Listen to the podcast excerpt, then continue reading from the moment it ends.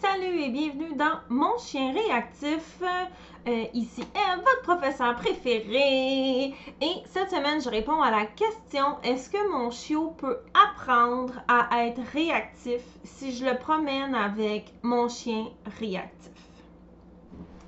Et euh, bien entendu, comme toutes les questions, cette question-ci m'a été soumise par les euh, membres de mon programme Mon chien réactif. Donc, si vous, si vous brûlez de me poser des questions par rapport à votre chien, à la réactivité, bref, à tout ça, tout ça, et bien entendu de savoir quoi faire, d'avoir du coaching actif. Là, on est vraiment axé sur la pratique et comment apprendre à bien gérer, bien manier un chien et aussi faire le ménage de toutes nos émotions, nos pensées, etc. pour être capable d'être une déesse du maniement du chien réactif abonnez-vous au programme Mon chien réactif. Moi et mon équipe, on vous attend.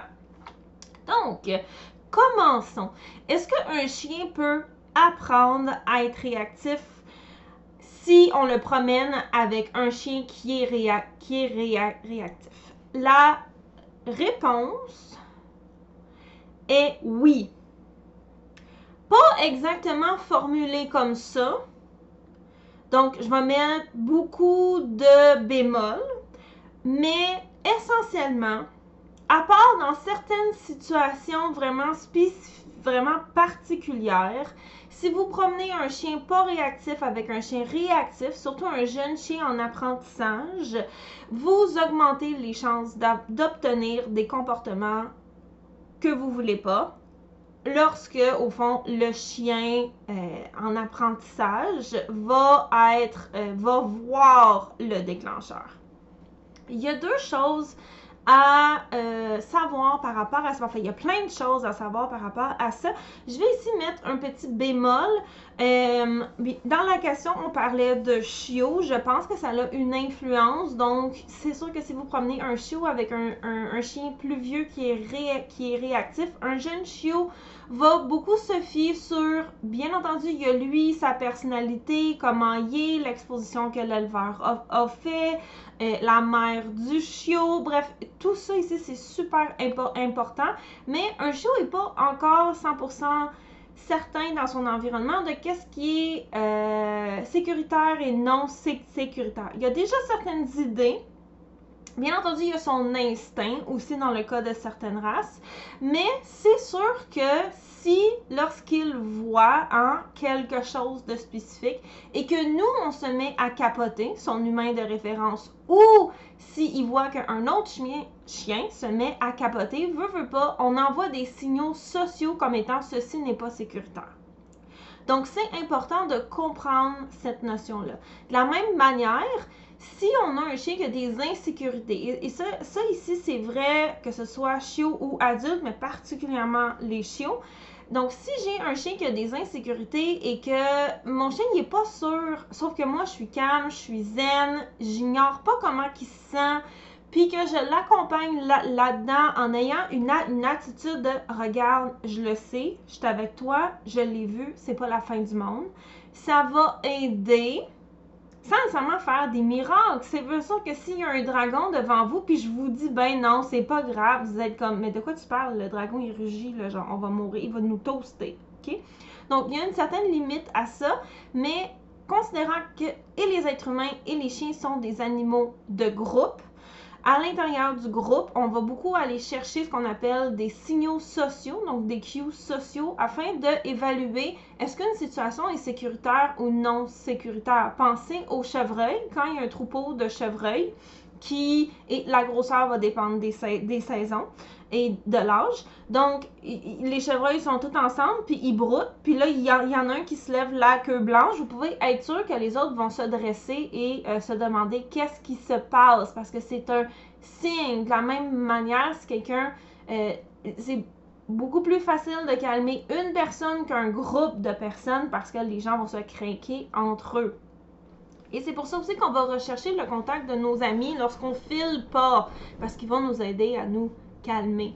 Donc, la, la part du groupe chez les animaux sociaux par rapport aux émotions et surtout par rapport au sentiment de sécurité est important. Donc, euh, hein, comme, on, comme, on, comme, on, dit, euh, strength in numbers en, en anglais. Je ne sais pas c'est quoi l'équivalent en français de cette expression-là, mais quand on est plusieurs, souvent on se sent beaucoup plus en sécurité. Surtout les individus vulnérables. Euh, donc, ça ici, c'est comme une première moitié de la réponse. Le chiot, il sait pas encore.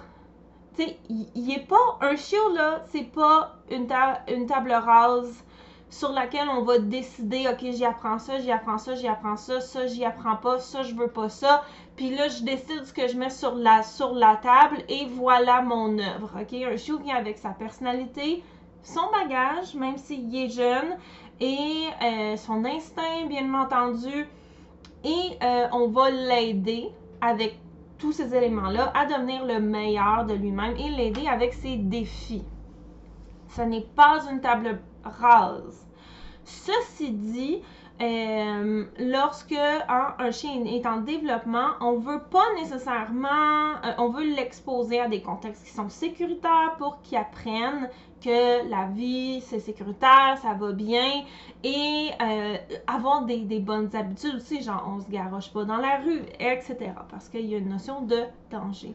Ce qui fait que si vous avez un jeune chien, et qui voit votre autre chien quand vous les promenez s'énerver le pompon quand il voit un déclencheur, éventuellement, il va associer à cette chose-là, ça crée des comportements de, panique chez les autres chiens. Donc, naturellement, comme, OK, il faut s'en méfier. Ça, c'est juste une question de développement de sécurité. D'un autre côté, ça aussi, ça concerne les chiens adultes un petit peu moins les chiots, mais les chiots aussi. Un phénomène qui est intéressant, c'est la facilitation sociale. Et là, on sort un petit peu des chiots parce que je voulais aussi en donner pour les gens euh, qui ont peut-être, par exemple, des, chiens de refuge ou qui adoptent un chien un petit peu plus vieux ou qui ont plusieurs chiens puis qui essaient de comprendre pourquoi mon chien, quand il est tout seul, ça va bien, mais à plusieurs, des fois, la merde pogne. Et tous ceux qui ont plusieurs chiens ont vécu ce phénomène-là. Il y en a un qui jappe, puis c'est pas pourquoi, là, il jappe. Puis là, il y en a un autre qui se met à japper parce que le chien numéro 1 jappait. Puis là, chien numéro 3 va se mettre à japper parce que chien numéro 2 jappait. Puis le chien numéro 1 qui a arrêté de japper va se remettre à japper parce qu'il dit, ben Colin, les autres, ils jappent, je vais japper moi aussi. Donc ça, ici, on appelle ça de la facilitation sociale. OK? La, facilitation sociale, c'est lorsque un, euh, un, individu est dans un groupe, donc un animal social est dans un groupe, s'il y en a un qui fait un comportement qui est naturel et instinctif, ça va être beaucoup plus facile pour les autres de commencer le comportement instinctif eux aussi. Et, les animaux de groupe sont programmés de cette façon-là. Exemple, si un chien voit une petite bébite puis qu'il se met à courir, les autres chiens ne réfléchiront pas sur hmm, pourquoi il s'est mis à courir? Il doit avoir de quoi. Je suis pas sûre. Qu'est-ce qu'il a vu? Ils regarderont pas l'ensemble de la situation, sauf si genre ils ont 15 ans et sont blasés de la vie l'ensemble de la situation en faisant un comité d'évaluation pour savoir pourquoi il y en a un qui a, parti à courir. Généralement, si un des chiens part à courir dans une séquence de prédation, et au fond, euh, la façon de courir est très, très, très typique lorsque c'est de la prédation, que lorsque c'est du jeu ou lorsque c'est un chien qui va charger parce qu'il n'est pas, est pas content. Donc, quand un chien va courir en prédation, les autres chiens, l'instinct de prédation va embarquer, puis ils vont se mettre à courir eux autres aussi. Puis pendant qu'ils vont courir, ils vont chercher la, la bébite plutôt que de voir la bébite et partir à courir après. Pourquoi? Parce que ce type de comportement-là, si effectivement il y avait une bébite, la séquence de chasse risque d'être beaucoup plus productive si l'ensemble du groupe se met à pourchasser la même proie. Donc, il y a une question de survie. Si un chien s'en va errer à un endroit, ben les autres, ils vont vouloir y aller. Si un chien creuse, les autres, ils vont aller creuser aussi. Pourquoi? Parce que ça a l'air le fun, mais aussi parce que ces comportements-là sont auto-renforçants. Soit ça amène quelque chose de positif, comme dans le cas de la prédation, aller creuser, etc. Ou si un chien s'en va engueuler à la clôture, puis que les autres, ils vont aussi pour faire leur petit stuff, Là, bien entendu, vous m'avez pas vu, mais j'ai comme fait un petit mouvement pendant que je, faisais ça. Euh, il va y avoir une libération, hein? il y a comme un renforcement négatif quand ils s'en vont engueuler à la clôture. Et le fait de le faire ensemble aussi, bon là, on pourrait rentrer dans les détails très longtemps. Donc ça, on appelle ça de la facilitation sociale. Ce qui n'est pas de l'imitation, parce que de l'imitation, on parle de comportements non instinctifs, qui sont copiés en observant ce que l'autre fait. Euh, c'est pas la même chose. Mais là, ça, c'est pas le, but de, l'épisode. Je voulais juste vous expliquer. J'aime ça aller plus loin que prévu. Donc, si on a un chien réactif, puis un autre chien pas réactif, puis qu'on les promène ensemble, c'est possible. Ça n'arrivera pas nécessairement tout le temps. Mais c'est possible que si chien numéro 2 réagit, il commence à s'énerver, le pompon, puis à charger, puis à tout ça, puis à tout ça, puis à tout ça, puis à japper, c'est possible que chien 2 se mette à chien 1 se mette à s'énerver le pompon lui aussi parce que dans sa tête, ça fait ben j'imagine qu'on s'énerve le, le pompon ici, énervons-nous le pompon en groupe. Donc ça peut arriver ça aussi. C'est pas nécessairement que chien numéro 1 est réactif en lui-même, c'est parce qu'il est très sujet à l'excitation dans l'air et euh, qu'il se met à s'énerver parce que les autres sont énervés. Donc, dans un cas comme celui-là, ce que moi je ferais, c'est que bien entendu, je travaillerais la réactivité de chien numéro 2 à part. Et avec chien numéro 1, j'entraînerais beaucoup, beaucoup, beaucoup des comportements de calme, bien entendu, parce que c'est possible que s'il se met à s'énerver le pompon dans ce contexte-là, il y a d'autres contextes dans lesquels il aime bien ça s'énerver. Là, tu sais, je pense à mon corgi, hein? S'énerver le pompon quand on est un petit corgicodile, c'est très amusant. Donc, dans un cas comme celui-là, euh, moi, au fond, je, je travaillerais le calme à, part. L'autocontrôle, bien entendu, je ne me mettrais pas dans une situation où j'essaie de gérer deux chiens en même temps quand il y a un déclencheur. C'est déjà assez de un. Donc, ça ici, c'est moi ce que je ferais quand je vais aller les promener les deux ensemble, je m'arrangerai pour que ce soit à un endroit où il n'y a rien qui va arriver qui va défaire mes entraînements.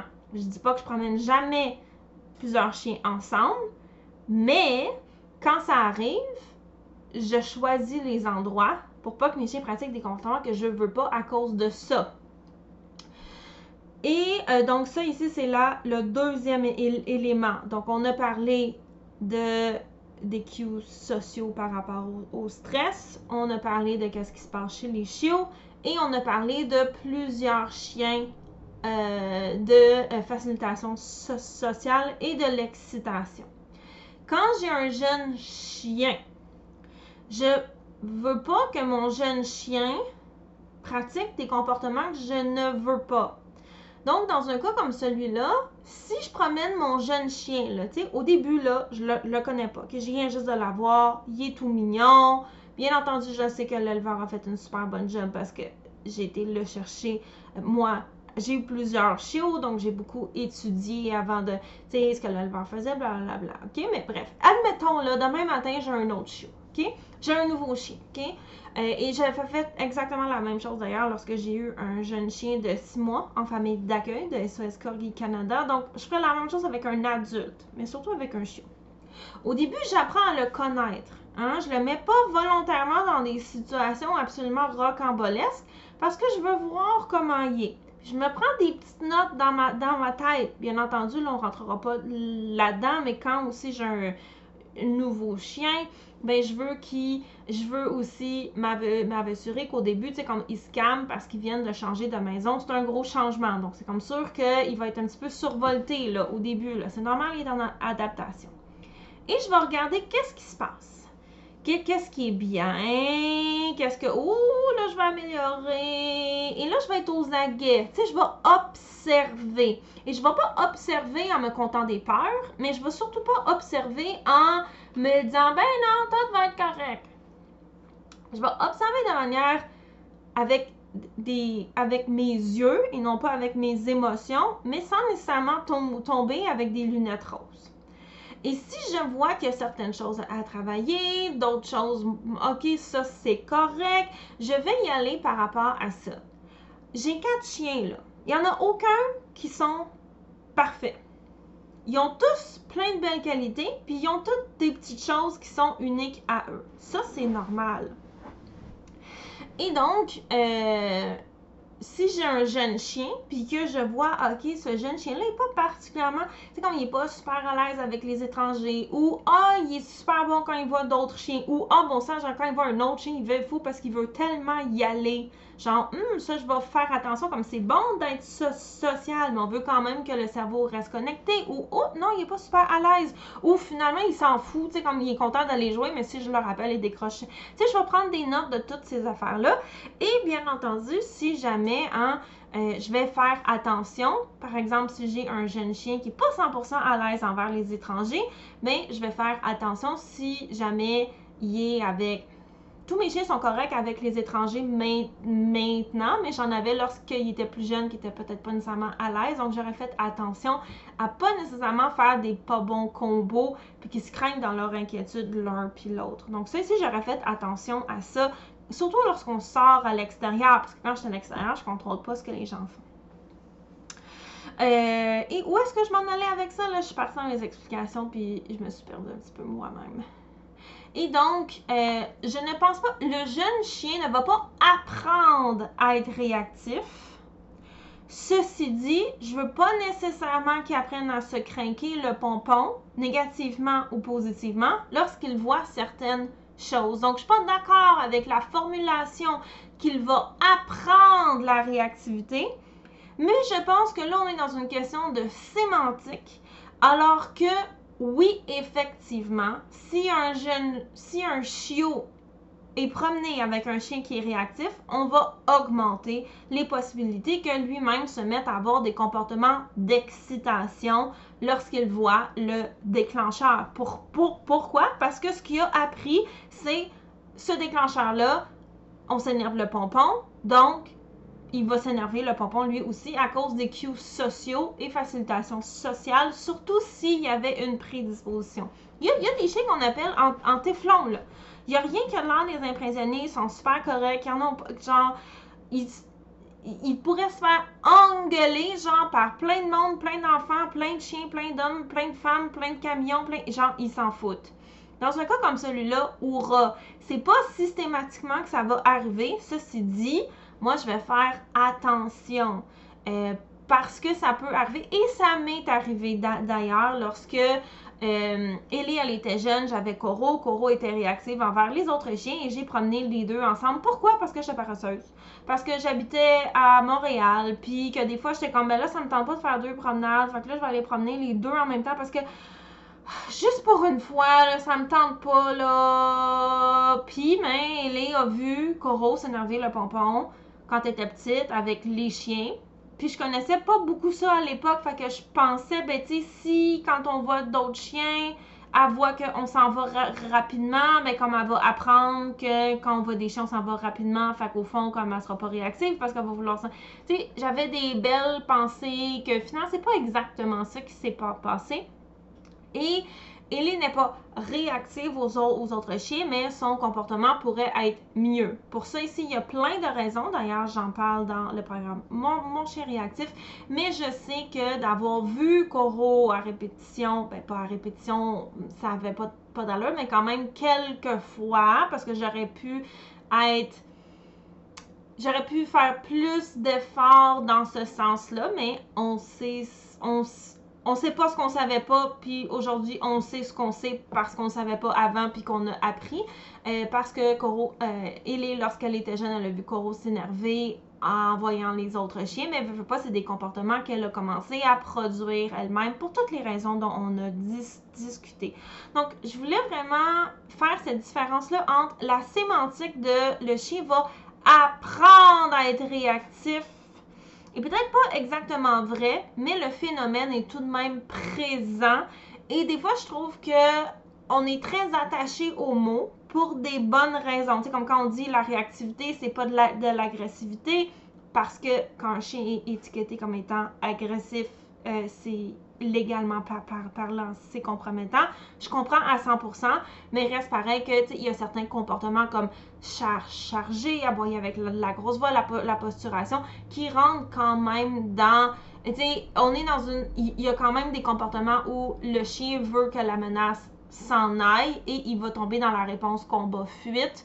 Donc là, c'est dans une question de sémantique. Et je comprends à nouveau à, cause des questions de la loi qu'on veut vraiment faire cette distinction-là entre réactivité et agressivité. Le chien réactif n'est pas nécessairement dangereux, mais il y a des chiens réactifs qui mordent. Donc à un moment donné, la... Euh, euh, on veut quand même faire attention lorsqu'on a un chien réactif, bien entendu, pas qu'il franchisse la limite de l'agressivité. De la même manière que je trouve que le terme apprendre est, pas bien choisi.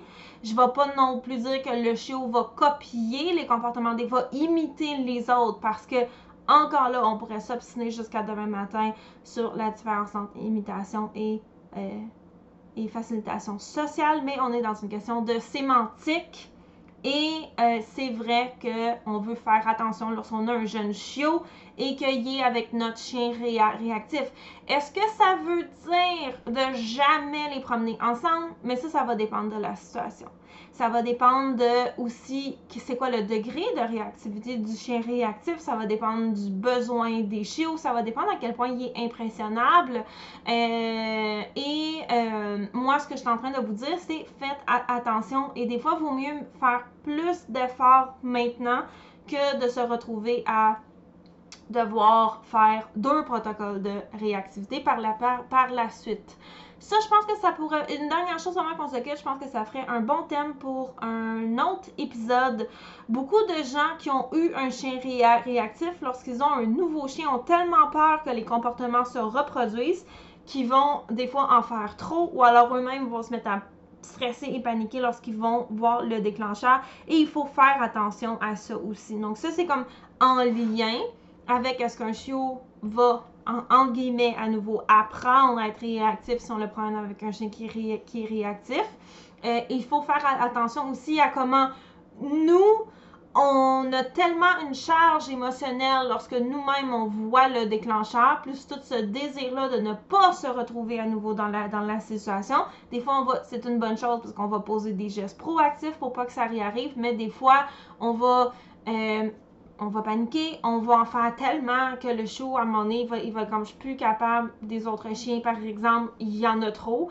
Et donc, on veut faire attention à ça aussi pense qu'à nouveau, ça ferait un autre bon sujet pour un épisode, mais on va se laisser ici pour cette fois-ci. Donc, euh, d'ailleurs, si vous voulez apprendre, ok, là, Eve t'a parlé d'être stressée lorsque je vois le déclencheur, puis ça, et mon fameux chien réactif, comment je l'aide, comment je le réhabilite, venez nous rejoindre dans le programme Mon chien réactif. Je vous attends. Euh, on va, je vais tout pouvoir vous aider à vous dire concrètement qu'est-ce que je fais lorsque je promène mon chien réactif. Ok tout le monde, on se revoit la semaine prochaine. Euh, je vous souhaite des bons entraînements et des bonnes promenades.